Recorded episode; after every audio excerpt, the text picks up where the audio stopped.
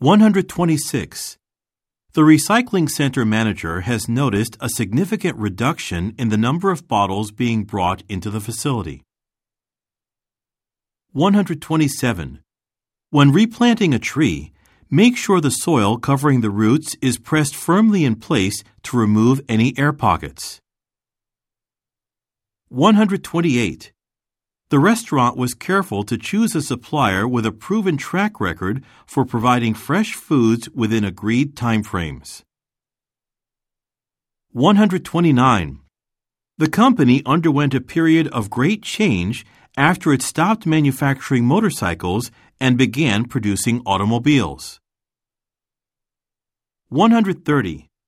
According to the newspaper article, the 85,000 square foot store will be built on the former site of a car dealership next year.